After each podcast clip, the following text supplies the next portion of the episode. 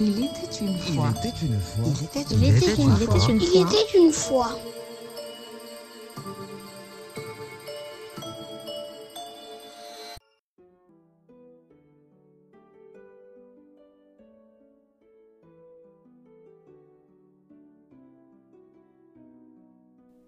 Il était une fois un homme pauvre qui avait douze enfants.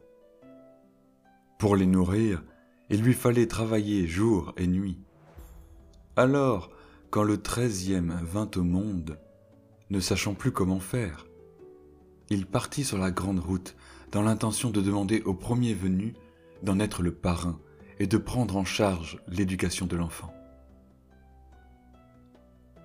Le premier qu'il rencontra fut le bon Dieu.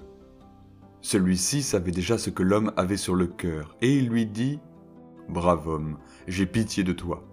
Je tiendrai ton fils sur les fonds baptismaux, m'occuperai de lui et le rendrai heureux durant sa vie terrestre.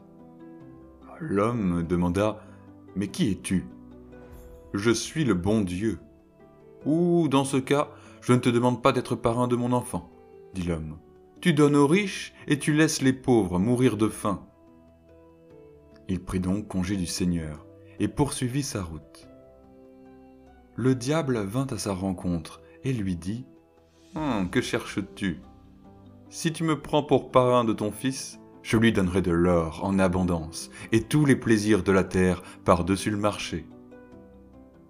L'homme demanda Mais qui es-tu? Je suis le diable. Ou alors je ne veux pas de toi pour parrain. Tu trompes les hommes et tu les emportes. Non, non, non. Et il continua son chemin. Au bord de la route, le grand faucheur, aux ossements desséchés, venait vers lui et l'apostropha en ces termes. Prends-moi pour parrain. L'homme demanda Qui es-tu Je suis la mort qui rend les uns égaux aux autres. Alors l'homme dit Oh, tu es ce qu'il me faut. Sans faire de différence, tu prends le riche comme le pauvre, tu seras le parrain. Le grand faucheur répondit Je ferai de ton fils un homme riche et illustre, car qui m'a pour ami ne peut manquer de rien. L'homme ajouta Alors euh, le baptême, il aura lieu dimanche prochain, si tu pouvais être à l'heure. Et le grand faucheur vint comme il avait promis, et fut parrain. Quand son filleul eut grandi, il lui demanda de le suivre. Il le conduisit dans la forêt et lui montra une herbe qui poussait entre deux troncs d'arbres. Je vais maintenant te faire ton cadeau de baptême. Je vais faire de toi un médecin célèbre. Quand tu te rendras auprès d'un malade, je t'apparaîtrai.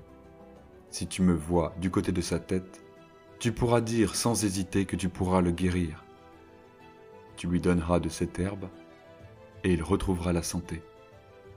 Mais si je suis du côté de ses pieds, c'est qu'il m'appartient. Tu diras qu'il n'y a rien à faire, qu'aucun médecin au monde ne pourra le sauver. Alors, garde-toi bien de lui donner cette herbe.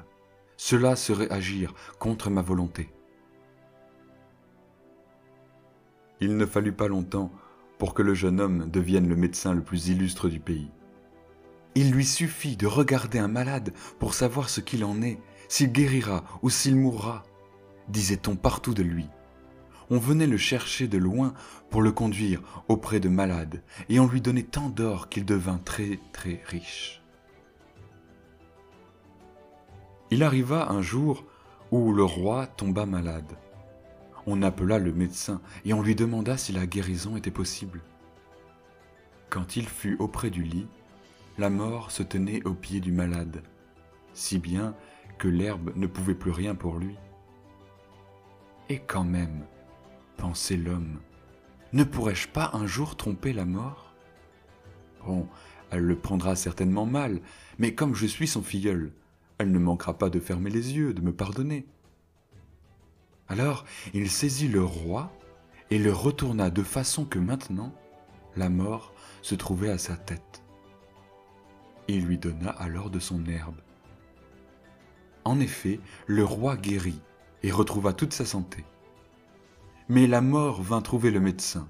Elle était furieuse. Elle le menaça du doigt et dit Tu m'as trompé.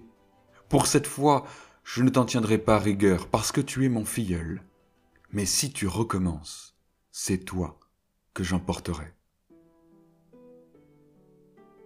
Le médecin se garda bien de recommencer l'expérience, et les années passèrent. Un jour, la fille du roi tomba gravement malade. Elle était le seul enfant du souverain, et celui-ci pleurait jour et nuit. Il fit savoir que celui qui la sauverait deviendrait son époux et hériterait de la couronne. Quand le médecin arriva auprès de la patiente, il vit que la mort était à ses pieds. Hmm, il aurait dû se souvenir de l'avertissement de son parrain, mais la grande beauté de la princesse et l'espoir de devenir son époux l'égarèrent tellement qu'il perdit toute la raison. Il ne vit pas que la mort le regardait avec des yeux pleins de colère et le menaçait de son doigt squelettique. Non, il souleva la malade et lui mit la tête où elle avait les pieds. Puis, il lui fit avaler l'herbe. Aussitôt elle retrouva ses couleurs, et en même temps la vie. Quand la mort comprit que pour la seconde fois on l'avait privée de son bien, elle marcha à grande enjambée vers le médecin et lui dit C'en est fini de toi, ton tour est venu. Elle le saisit de sa main, froide comme de la glace, si fort qu'il ne put lui résister. Elle le conduisit dans une grotte souterraine. Il y vit à l'infini des milliers et des milliers de cierges qui brûlaient, les uns longs, les autres consumés à demi, et d'autres tout petits. À chaque instant, il s'en éteignait et se rallumait d'autres, si bien que les petites flammes semblaient bondir de ci, de là, en un perpétuel mouvement. Regarde, dit la mort, ce sont là les cierges de la vie humaine. Les grands appartiennent aux enfants, les moyens aux adultes dans leurs meilleures années, les troisièmes aux vieillards. Mais il arrive aussi parfois que des enfants ou des jeunes gens n'aient que des petits cierges. Waouh Montre-moi mon cierge, dit le médecin, s'imaginant qu'il était encore bien long. La mort alors lui indiqua de son doigt un petit bout de bougie qui menaçait de s'éteindre, et lui dit Regarde, le voici. Cher parrain, dit le médecin effrayé, allumant un nouveau. Fais-le par amour pour moi, pour que je puisse profiter de la vie, devenir roi et épouser la jolie princesse. Je ne le puis, répondit la mort.